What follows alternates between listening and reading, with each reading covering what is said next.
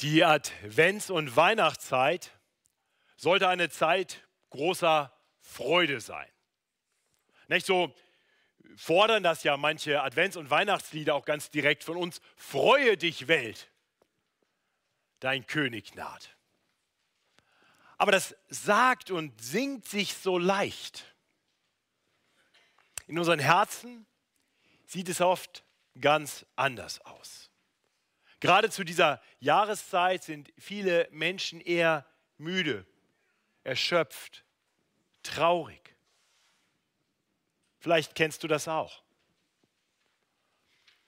Umso mehr dann, wenn die Lebensumstände schwer sind, wenn vieles im Leben eben gar nicht so froh wirkt, sondern eher trostlos zu sein scheint. Wie kann man in solchen Zeiten Freude finden. Nun, dem Volk Israel, dem ging es einst auch so. Dieses Volk hatte glorreiche Jahre erlebt unter den Königen David und Salomo, aber dann ging vieles schief.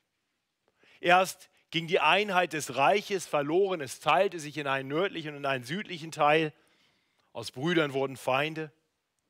Dann wurde das Nordreich durch das Volk der Assyrer verheerend geschlagen und letztendlich vernichtet. Und dann schließlich wurde auch das Südreich Juda durch das Volk der Babylonier besiegt und ins Exil verschleppt. Genau das hatte der Prophet Jesaja dem Südreich Juda angekündigt im ersten Teil seines Prophetenbuches, des Buches Jesaja. Und dann im zweiten Teil dieses Buches beginnt mit Kapitel 40, spricht Jesaja quasi prophetisch das Volk im Exil an. Und er erklärt diesem Volk, dass Gott sein Volk trotz allem nicht vergessen hat und dass er es eines Tages retten wird. Teil dieser Hoffnungsbotschaften sind vier besondere Abschnitte, vier Abschnitte, die von einem Knecht Gottes handeln und die im Hebräischen in poetischer Sprache verfasst sind. Deswegen werden diese vier Abschnitte auch oft die Gottesknechtslieder genannt. Diese vier Gottesknechtslieder betrachten wir in dieser Adventszeit. Denn sie sind tatsächlich Adventslieder. Aus dem Neuen Testament wissen wir, dass diese Gottesknechtslieder in Jesus Christus ihre Erfüllung finden. Jesus selbst wendet Teile davon auf sich an und sagt, er ist dieser Knecht. Äh, auch in anderen Teilen des Neuen Testaments wird deutlich, dieser Gottesknecht ist unser Retter und Herr Jesus Christus. Heute am dritten Advent kommen wir zum dritten dieser Gottesknechtslieder und das findet sich im Buch des Propheten Jesaja in Kapitel 50. Das Gottesknechtslied im engeren Sinne sind wirklich die, Kapitel, die Verse 4 bis 9. Ich möchte uns aber jetzt das ganze Kapitel lesen, weil die ersten drei Verse uns wirklich den Kontext geben, in den hinein diese Worte des Gottesknechts kommen. Und die Verse 10 und 11 am Ende uns erklären, wie wir auf dieses Lied reagieren sollten. Ich lese uns aus dem Buch des Propheten Jesaja, Kapitel 50. So spricht der Herr. Wo ist der Scheidbrief eurer Mutter, mit dem ich sie entlassen hätte? Oder wer ist mein Gläubiger, dem ich euch verkauft hätte? Siehe, ihr seid um eurer Sünden willen verkauft und eurer Mutter ist um eurer Abtrünnigkeit willen entlassen. Warum kam ich und niemand war da? Warum rief ich und niemand antwortete? Ist mein Arm zu kurz geworden, dass ich nicht mehr erlösen kann? Oder ist bei mir keine Kraft mehr zu retten? Siehe, mit meinem Schelten mache ich das Meer trocken und die Wasserströme zur Wüste, dass ihre Fische vor Mangel an Wasser stinken und vor Durst sterben. Ich kleide den Himmel mit Dunkel und hülle ihn in Trauer. Gott der Herr hat mir eine Zunge gegeben, wie sie Jünger haben, dass ich wisse, mit den Müden zur rechten Zeit zu reden. Alle Morgen weckt er mir das Ohr, dass ich höre, wie Jünger hören. Gott der Herr hat mir das Ohr geöffnet und ich bin nicht ungehorsam und weiche nicht zurück. Ich bot meinen Rücken dar denen, die mich schlugen und meine Wange denen, die mich trauften. Mein Angesicht verbarg ich nicht vor Schmach und Speiche. Aber Gott der Herr hilft mir. Darum werde ich nicht zu Schanden. Darum habe ich mein Angesicht hart gemacht wie einen Kieselstein. Denn ich weiß, dass ich nicht zu Schanden werde. Er ist nahe, der mich gerecht spricht. Wer will mit mir rechten? Lasst uns zusammen vortreten. Wer will mein Recht anfechten? Der komme her zu mir. Siehe, Gott der Herr hilft mir. Wer will mich verdammen? Siehe, sie alle werden wie Kleider zerfallen, die die Motten fressen. Wer ist unter euch, der den Herrn fürchtet und der Stimme seines Knechts gehorcht, der im Finsteren wandelt und dem kein Licht scheint? Der hoffe auf den Namen des Herrn und verlasse sich auf seinen Gott. Siehe, ihr alle, die ihr ein Feuer anzündet und Brandpfeile zurüstet, geht hin in die Glut eures Feuers und in die Brandpfeile, die ihr angezündet habt. Das widerfährt euch von meiner Hand. In Schmerzen sollt ihr liegen. Ich möchte mit uns beten. Himmlischer Vater, wir wollen dich bitten, dass du uns durch deinen Geist dein heiliges Wort aufschließt.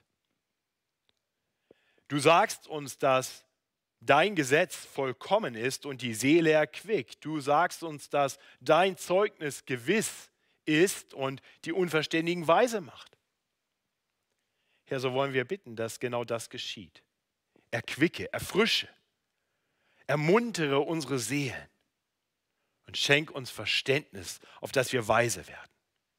Und rüste uns so zu, zu einem wahrhaft frohem und gesegneten Leben. Amen. Lasst uns zu Beginn kurz den Kontext betrachten, die ersten drei Verse, die ich gerade gelesen habe. In diesen drei Versen erklärt Gott dem Volk Juda, warum es ihnen so ergeht, wie es ihnen ergeht. Äh, konkret sagt er, siehe, ihr seid um eurer Sünde willen verkauft. Das heißt, es war nicht so, dass Gott sich einfach abgewandt hatte von seinem Volk das Problem lag nicht bei Gott, das Problem war, dass das Volk sich von Gott abgewandt hatte. Sie hatten sich gegen ihn gestellt, sie hatten sich gegen ihn versündigt. Ja, sie hatten vergessen, dass er helfen kann. Sie ignorierten ihn und hörten nicht auf ihn. Das sehen wir hier in Vers 2. Warum kam ich und niemand war da? Warum rief ich und niemand antwortete? Sie hatten vergessen, dass sein Arm nicht zu kurz geworden war, um zu erlösen. Dass er immer noch Kraft hat, um zu retten. Ja, dieses Volk hatte vergessen, dass Gott selbst einst das Wasser zur, zur Wüste gemacht hatte, trockengelegt hatte, sodass er sein Volk aus einer vormaligen großen Not der Knechtschaft in Ägypten befreien konnte. Und nun sind sie wieder in einer ähnlichen Situation und Gott erinnert daran. Und er klagt das Volk an. Warum denkt ihr nicht an mich? Warum wendet ihr euch mir nicht zu? Erkennt, nicht, dass, erkennt ihr nicht, dass das Problem bei euch liegt und die Lösung bei mir? Denkt ihr, es ist andersrum? Dass das Problem irgendwas Fernes ist und ihr die Lösung in euch selber findet? Das ist der Kontext. Und uns muss klar sein, dass wir nicht immer schlussfolgern können, dass wenn jemand Probleme hat, wenn jemand Leid erlebt, dass das unmittelbar auf seine Sünde zurückzuführen ist. Das, das ist nicht so. Das kann so sein, aber das ist oft nicht so. Aber alles Leid in dieser Welt lässt sich auf Sünde zurückführen, denn alles Leid in dieser Welt kam in diese Welt, nachdem wir Menschen uns gegen Gott gestellt haben. Als Gott die Welt gemacht hatte, war sie perfekt. Es war alles gut, sogar sehr gut. Es gab kein Leid in dieser Welt, Erst als die Menschen anfingen, Gott zu misstrauen, ihre eigenen Wege gehen wollten, als sie sich gegen ihn stellten, kam Leid, kam Sünde, kam alles, was wir an Not kennen in diese Welt. Die Welt ist eine gefallene Welt voller Leid und Schmerz und Trauer, weil wir die heile Welt zerstört haben. Das sollten wir bedenken. Alles Leid in dieser Welt ist nicht etwas, wofür wir Gott anklagen können, es ist etwas, das sich zurückführen lässt auf uns Menschen. Und Gott, Gott ist ein Gott, der immer noch bereit ist, Menschen, die selbst verschuldet in Not sind, zu retten. So wie er es hier schon ankündigt. Dazu würde er seinen Gottesknecht senden. Und dieser Gottesknecht stellt sich uns dann ab Vers 4 vor. Und damit kommen wir zum eigentlichen Gottesknechtslied. In Vers 4 hören wir in gewisser Weise die erste Strophe. Die Strophen beginnen mit Gott der Herr. Ist immer der Refrain, Gott der Herr. Hier lesen wir, wozu Gott der Herr seinen Gottesknecht gesandt hat. Wozu der Gottesknecht kommen wird und wie er den leidenden Menschen helfen wird. Vers 4. Gott der Herr hat mir eine Zunge gegeben, wie sie Jünger haben, dass ich wisse, mit den Müden zur rechten Zeit zu reden. Alle Morgen weckt er mir das Ohr, dass ich höre, wie Jünger hören. Ja, also der Gottesknecht kommt, um mit den Müden, mit den Niedergeschlagenen zu reden. Äh, in anderen Übersetzungen ist, es wird noch deutlicher, dass es nicht einfach nur um irgendein Reden geht, es geht um das Erquicken, das Erfrischen, das ihnen helfen. Nun, Judah wartete auf Hilfe von Gott, sie warteten auf einen, der kommen sollte, aber sie warteten auf einen Krieger, der kommen sollte, um mit großer Macht das Volk zu befreien, zu retten aus der Gefangenschaft. Aber Gott macht deutlich, ich habe eine viel mächtigere Waffe als all das, was ihr im Sinn habt. Ich sende mein mächtiges Wort. Ich rede. Ich kämpfe nicht mit den Waffen dieser Welt, ich rede. Und durch mein Wort bringe ich Rettung. Gottes Wort ist so mächtig, dass alles, was existiert, dadurch geschaffen wurde. Er sprach und es ward. Sein Wort bringt Leben, sein Wort richtet auf, sein Wort erquickt. Das heißt, es belebt, es erfrischt, es stärkt. als Christen wissen wir das, oder? Wir, wir wissen, dass Gottes Wort die Quelle allen Lebens ist. Und doch, wenn wir ehrlich sind, setzen wir doch immer mal wieder in schweren Zeiten unsere Hoffnung auf alles mögliche andere, oder?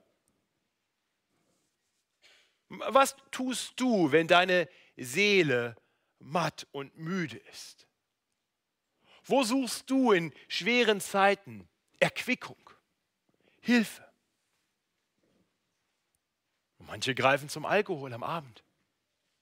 Andere versuchen der Tristesse des Lebens in einer gefallenen Welt zu entkommen, indem sie sich stundenlang in die Scheinwelt von Social Media und YouTube und irgendwelchen Netflix-Serien begeben.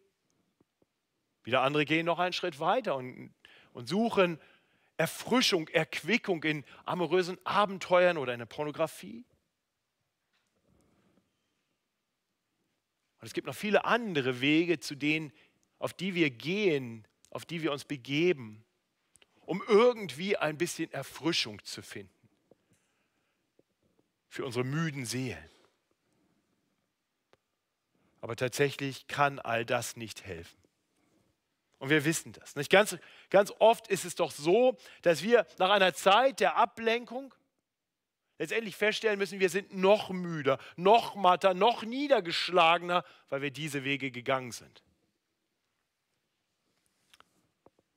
Und selbst wenn wir uns nicht auf solche Wege begeben, sondern uns Gott zuwenden, selbst dann übersehen wir oft, wozu der Herr wirklich gekommen ist und wie er uns vor allem helfen will. Wir bitten ihn nämlich dann oft in unseren Gebeten erst einmal einfach, dass er unsere Lebensumstände verändert. Und wir verkennen dabei, dass das, was wir viel dringender brauchen als eine Veränderung unserer Lebensumstände, sein heiliges Wort ist.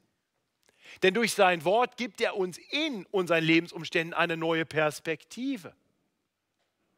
Er gibt uns das, was unseren Seelen gut tut. Er gibt uns Hoffnung und Orientierung. Seht ihr, die Lebensumstände, die kommen und gehen und schwierige Lebensumstände, selbst wenn Gott sie bessert, werden irgendwann auch wieder schwer. Aber Gottes Wort gibt uns einen Trost und eine Hoffnung, die nie vergeht. Denn im Gegensatz zu den Lebensumständen, die sich ändern, bleibt Gottes Wort beständig. Und das, was er verheißt, ist ewig. Das müssen wir immer wieder lernen. Daran müssen wir immer wieder erinnert werden. Das ging auch schon Jesu Jüngern so.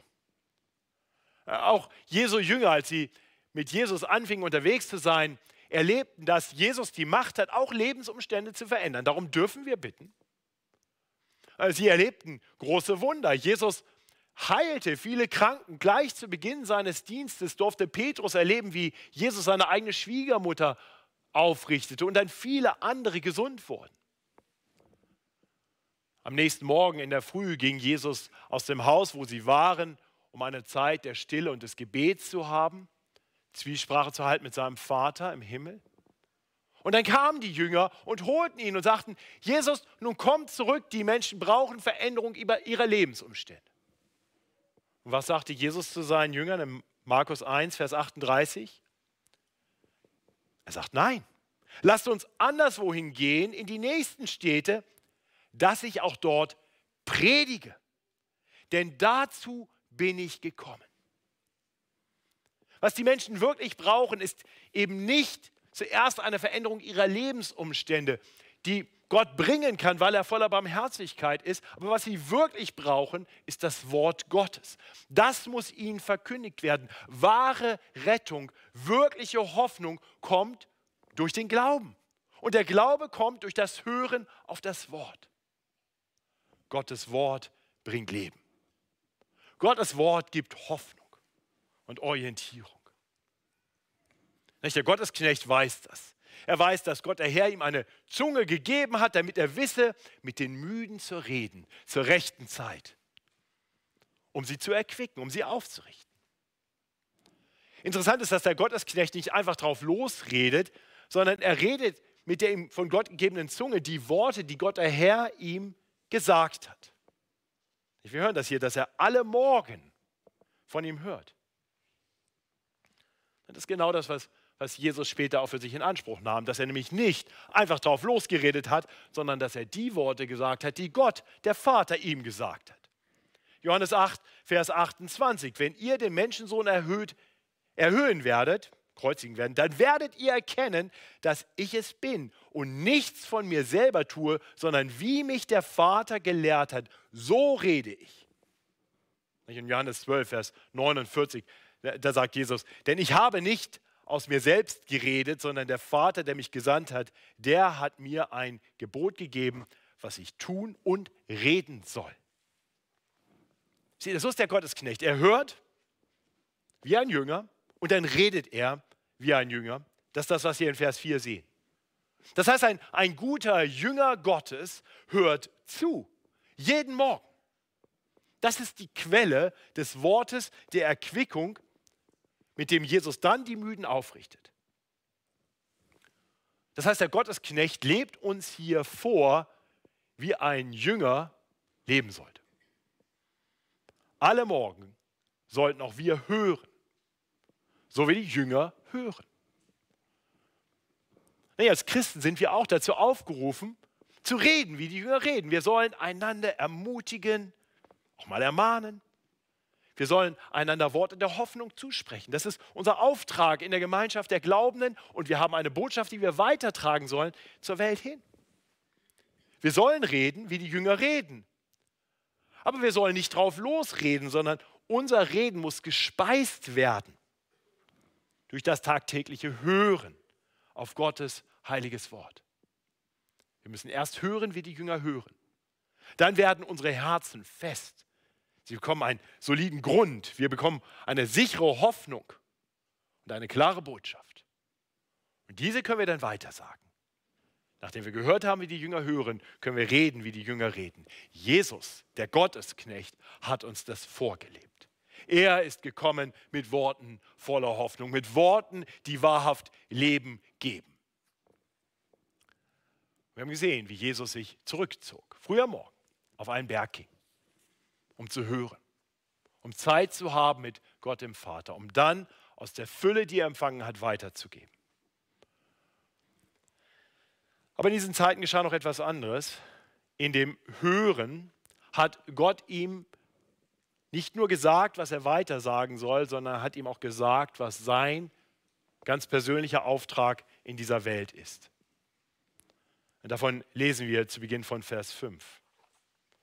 Und da wird deutlich, dass sein Auftrag ein Auftrag war, einen Weg zu gehen, der nicht leicht sein würde, nein, ganz im Gegenteil, ein Weg, auf dem er schweres Leid ertragen musste. Vers 5. Gott der Herr hat mir das Ohr geöffnet und ich bin nicht ungehorsam und weiche nicht zurück. Ich bot meinen Rücken dar denen, die mich schlugen, und meine Wangen denen, die mich rauften. Mein Angesicht verbarg ich nicht vor Schmach und Speichel. Ich glaube, uns ist klar, dass diese Worte prophetische Worte sind und dass das, was der Gottesknecht hier ankündigt, seine Erfüllung findet im Leben von Jesus. Jesus selbst hat äh, zu Zeiten, als es in seinem Leben noch besser lief, als er noch populär war, seinen Jüngern angekündigt, dass genau diese Dinge geschehen würden. Er hatte seinen Jüngern gesagt, in Lukas 18, Vers 31, seht, wir gehen hinauf nach Jerusalem und es wird alles vollendet werden, was geschrieben ist durch die Propheten von dem Menschensohn. Er wird überantwortet werden den Heiden und er wird verspottet und misshandelt und angespien werden und sie werden ihn geißeln und töten. Und am dritten Tage wird er auferstehen. Und genau das geschah. So wie der Gottesknecht hier in Jesaja 50 es ankündigt. Markus 14, Vers 65. Jesus wird verraten und verhaftet. Und da heißt es, da fingen einige an, ihn anzuspeien und sein Angesicht zu verdecken und ihn mit Fäusten zu schlagen und zu ihm zu sagen, weissage uns. Und die, Knechte, und die Knechte schlugen ihn ins Angesicht. Das war erst der Anfang. Das war erst der Anfang. Letztendlich wurde er seinen Feinden überliefert. Er wurde auf brutalste Weise getötet.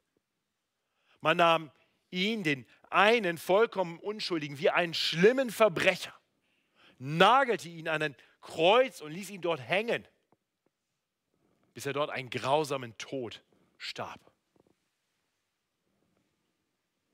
unser Predigtext aus Jesaja.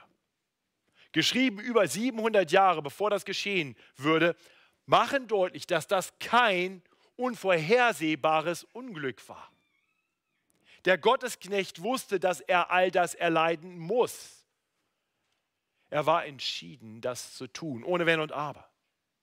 Er macht deutlich, dass er das tut im Gehorsam. Er ist nicht ungehorsam gewesen, er ist nicht zurückgewichen. Er tut es im Gehorsam gegenüber seinem Vater. Gott, der Vater, sendet seinen Sohn, den Gottesknecht, der uns Worte zuspricht, die erquicken und der selber leidet und sein Leben gibt. Dazu ist er gekommen. Das hat er selbst beschrieben. Er kommt wie ein Knecht. Also nicht, um sich dienen zu lassen, sondern um uns zu dienen und sein Leben zu geben als Lösegeld für viele. Das ist die wirklich gute Nachricht. Gott sieht uns in unserer Not, in unserer selbstverschuldeten Not. Gott sieht diese Welt, die kaputt ist, voller Leid, diese gefallene Welt, der Leid, der Welt, in der der Not ist und Schmerzen und Trauer. Und, all das, weil wir uns gegen ihn gewandt haben. Wir haben alles kaputt gemacht und was macht Gott? Er kommt zu uns. Er verlässt die Herrlichkeit in Jesus Christus, die er für alle Ewigkeit hatte. Er verlässt die Herrlichkeit beim Vater und wird Mensch. Was für eine Erniedrigung. Er kommt aus der Herrlichkeit in diese kaputte, gefallene Welt voller Schmerzen und Leid und er leidet und er leidet, bis er stirbt und all das für dich und mich. Damit wir gerettet werden können, damit wir das Leid, das er erleidet, für uns nicht selber erleiden müssen, sondern dass wir herauskommen können aus dieser gefallenen Welt hin zur Herrlichkeit bei Gott, die wir verloren hatten, die er uns zurückgeben will. Denn bei Gott ist Leben über den Tod hinaus. Bei ihm ist Hoffnung nach allem Leiden. Das lehrt uns der Gottesknecht im dritten Teil seines Liedes. Vers 7. Aber Gott der Herr, das ist immer das Echo, das sind die drei Strophen, das ist poetisch. Aber Gott der Herr hilft mir. Darum werde ich nicht zu Schanden. Darum habe ich mein Angesicht hart gemacht wie einen Kieselstein, denn ich weiß, dass ich nicht zu Schanden werde. Er ist nahe, der mich gerecht spricht. Wer will mit mir rechten? Lasst uns zusammen vortreten. Wer will mein Recht anfechten? Der komme her zu mir. Siehe, Gott der Herr hilft mir. Wer will mich verdammen? Siehe, sie alle werden wie Kleider zerfallen, die die Motten fressen. Seht ihr, wie dieser Gottesknecht vollkommen auf Gott den Herrn vertraut? Zweimal sagt er das hier. Gott der Herr hilft mir. Jesus wusste mitten in allem Leiden, selbst dort am Kreuz, dass er nicht zu Schanden werden würde, wie wir hier zweimal lesen. Ja, er musste leiden, ja, er musste sterben und doch ist er nicht zu Schanden geworden. Denn Gott, der Herr, half ihm. Er erweckte ihn am dritten Tage auf von den Toten. Das Leid hatte nicht das letzte Wort. Jesus hat den Tod überwunden, erlebt. Das ist die gute Nachricht. Und, und dann gibt uns der Gottesknecht drei rhetorische Fragen, durch die er quasi seinen Sieg verkündet. Klingt fast ein bisschen so, als würde er seinem bösen Feind seine Grenzen aufzeigen. Nicht diese drei Fragen, wir haben das gehört. Wer will mit mir rechten? Wer will mein Recht anfechten? Wer will mich verdammen? Und die Antwort auf alle drei Fragen lautet, niemand, keiner. Er wird triumphieren. Niemand ist ihm und seinem himmlischen Vater gewachsen. Jesus hat den Sieg. Was wirklich interessant ist, ist, dass der Apostel Paulus später diese Worte aufgreift und verdeutlicht, dass dieser Sieg nicht nur der Sieg Jesu Christi ist, sondern dass dieser Sieg gewiss ist jedem, der durch den Glauben in Christus Jesus ist. In Römer 8 beginnt Paulus ein wunderbares, ein herrliches Kapitel mit den Worten, so gibt es nun keine Verdammnis für die, die in Christus Jesus sind. Niemand wird zu Schanden werden, der in Christus Jesus ist. Das ist der Zufluchtsort, das ist der Ort, wo wir Rettung finden. Deswegen war das Wort, das Jesus den Müden und Geplagten gesandt hat, tut Buße. Das heißt, kehrt um und vertraut dem Evangelium, glaubt der guten Nachricht. Der Ruf Jesu war, verlass diese sündige Welt, verlass dich nicht auf deine eigenen Kräfte und komm zu mir, flieh hinein in gewisser Weise in den Herrn Jesus. Und das tust du, indem du einfach dein Vertrauen auf ihn setzt, indem du dich ihm zuwendest im Glauben und sagst, Jesus, sei du mein Herr. Wenn du ihm nachfolgst, seiner Herrschaft nachfolgst, dann gehörst du zu seinem Reich und die Bibel beschreibt dass du bist dann in Christus Jesus. Und alles, was Jesus gehört, gehört dir. Und so wie Jesus sicher den Sieg errungen hat, sodass er nicht zu Schanden wird, sondern auf Ewigkeit auf dem Thron Gottes sitzen wird, so dürfen wir wissen, wenn wir in ihm sind, dann sind wir sicher. Und dann greift Paulus weiter in diesem Kapitel diese rhetorischen Fragen auf, die wir hier bei Jesaja 50 im Gottesknechtslied lesen. Wir haben das gerade in der Textlesung schon gehört. Ganz ähnliche Fragen. Wer will die Auserwählten Gottes beschuldigen? Gott ist hier, der gerecht macht. Wer will verdammen? Christus Jesus ist hier, der gestorben ist, ja vielmehr, der auch auferweckt ist, der zu Rechten Gottes ist und uns vertritt. Wer will uns scheiden von der Liebe Christi? Trübsal oder Angst oder Verfolgung oder Hunger oder Blöße oder Gefahr oder Schwert oder was auch sonst? Nein, nichts und niemand kann uns scheiden von der Liebe Gottes, wenn wir in Christus Jesus sind. Wer auf den Herrn vertraut, der findet Hilfe bei ihm. Denn Gott, der Herr, hilft und lässt nicht zu Schanden werden alle, die auf ihn vertrauen. Aber wer ihm nicht vertraut, wer seine eigenen Wege geht, wer auf seine eigenen Fähigkeiten vertraut, über den lesen wir am Ende des Gottesknechtsliedes. Siehe, sie alle werden wie Kleider zerfallen, die die Motten fressen. Das ist ein drastisches Bild, oder?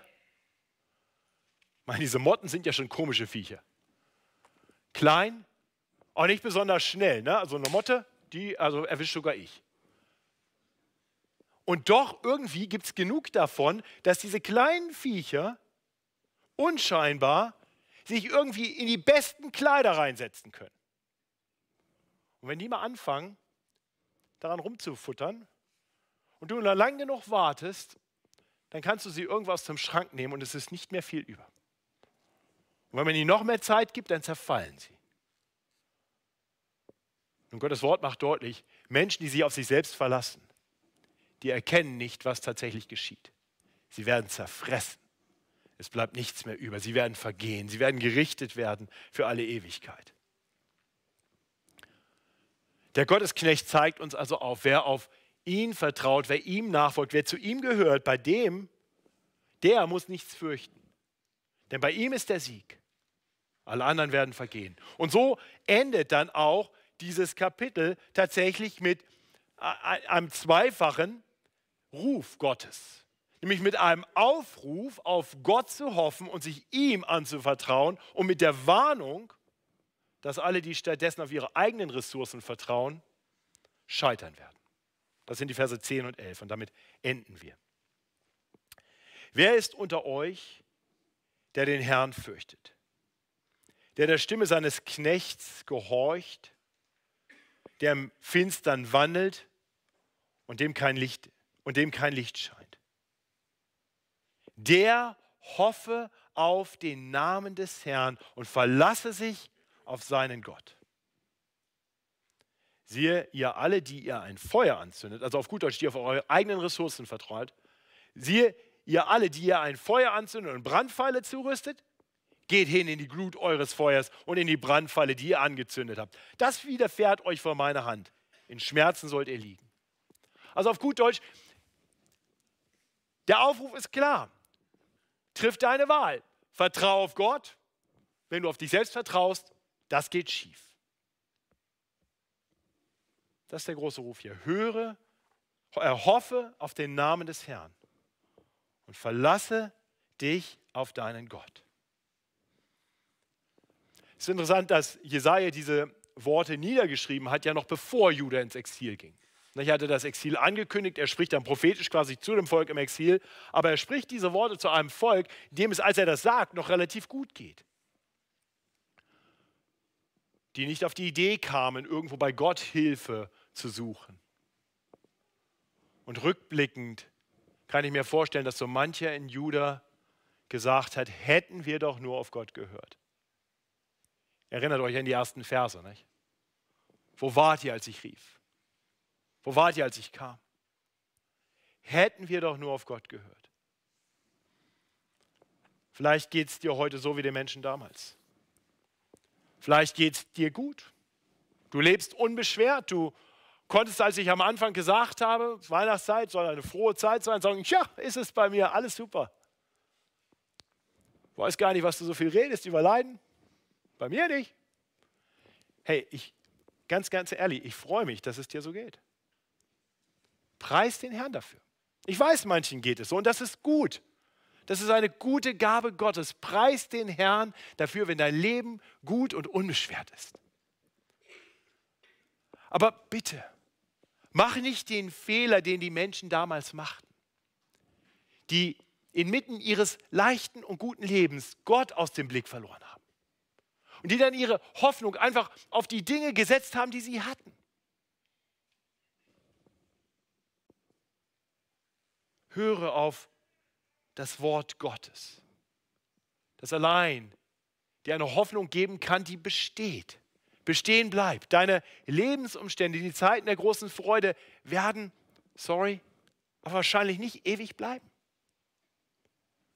Vertraue auf den Gott, der dir dann helfen kann. Wende dich jetzt ihm zu und finde bei ihm das, was dir niemand nehmen kann. Und das möchte ich ganz bewusst auch zu den Christen hier unter uns sagen. Ich weiß, wie leicht es ist für uns Christen in guten Zeiten, Gott aus dem Blick zu verlieren. Nicht komplett. Du bist ja heute hier. Aber doch so ein bisschen. Dann fängst du an, deine Hoffnung auf andere Dinge zu setzen und Gott ist irgendwie mit dabei. Aber deine Freude, deine Erfüllung findest du in den Dingen dieser Welt. Und da möchte ich dir sagen, finde jetzt wieder neue Orientierung. Höre alle Morgen auf Gottes Wort. Lass ihn in dein Leben sprechen, damit du ihn nicht aus dem Blick verlierst, sondern deine gegenwärtigen Umstände und das, was kommen mag, aus seiner Perspektive erkennen kannst, einordnen kannst und erkennen kannst, was wirklich zählt. Nun, vielleicht geht es dir auch ganz anders. Vielleicht geht es dir eher so wie dem Volk Juda, als sie dann im Exil in Babylon waren. Müde, erschöpft, desillusioniert, traurig. Und da möchte ich dich einladen, besinn dich auf das, was der Gottesknecht hier sagt. Höre, höre auf Gottes Wort, denn dieses Wort spricht dir in deine jetzige, gegenwärtige Situation Worte voller Hoffnung zu. Gott sagt dir, du kannst dich mir anvertrauen. Ich bin ein Gott, der hilft. Ich bin ein Gott, der dich aus aller Not führen wird. Ich habe das Schlimmste für dich schon erlitten, als ich in Jesus Christus für all deine Schuld gestorben bin. Sodass deine Zukunftsprognose, wenn du dich mir zuwendest, nicht ist, es wird immer schwierig und traurig bleiben. Nein, du darfst wissen, wenn du dich ihm anvertraust, dann wirst du nicht zu Schanden werden und eines Tages wirst du befreit von dem Leid in dieser gefallenen Welt. Seht ihr, so rüstet uns dieses Adventslied zu für eine wirklich hoffnungsfrohe und gesegnete Adventszeit, die erst enden wird, wenn der Herr kommt. Und er kommt gewiss. Und dann wird unsere Freude vollkommen sein. Ich bete mit uns. Himmlischer Vater, wir wollen dir danken dafür, dass du ein Gott bist, dessen Arm nicht zu kurz ist, um zu erlösen, um zu retten. Danke, dass du ein Gott bist, der helfen kann und der gerne hilft. Danke, dass du ein Gott bist, der jedem, der sich ihm zuwendet, zusagt, dass wir nicht zu Schanden werden. Danke auch, dass dein Wort uns warnt. Uns davor warnt, uns auf uns selbst zu verlassen. Danke, dass wir in deinem Wort lesen dürfen, wie das Volk Juda und das Volk Israel und viele andere Menschen, die sich auf sich selbst und ihre Fähigkeiten und Kraft verließen, letztendlich gescheitert sind. Danke, dass du uns diese falsche Illusion nimmst durch dein Wort und dass du uns zeigst, wo wahrhaft Hoffnung und Freude und ewiger Friede zu finden ist. Herr, ich bete für die unter uns, die sich dir noch nie so ganz zugewandt haben, die vielleicht dich irgendwie im Leben haben, aber doch letztendlich ihre eigenen Wege gehen. Herr, ich bete, dass du sie rufst mit deinem heiligen Ruf. Dass du ihnen das Ohr wächst alle Morgen, dass sie hören, so wie Jünger hören. Und dein Leben, so wie Jünger leben. Herr, ich bete für uns als Geschwister in der Gemeinde, dass wir nicht nur hören, so wie Jünger hören, sondern auch zueinander reden. Worte, die den Müden neue Hoffnung geben. Worte, die erquicken, die Orientierung geben. Herr, ich bete für die Niedergeschlagenen unter uns, dass du sie aufrichten mögest, auch durch die Worte, die wir ihnen von dir her weitersagen. Und ich bete für die unter uns, denen es gut geht. Wir wollen dir danken für viel Segen, den wir erleben dürfen. Wir wollen dich bitten, dass du uns in all dem nicht aus dem Blick verlieren lässt, wie sehr wir dich brauchen.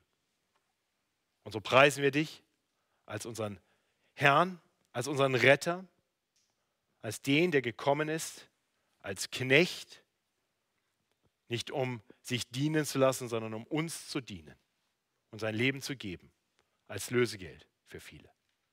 Amen.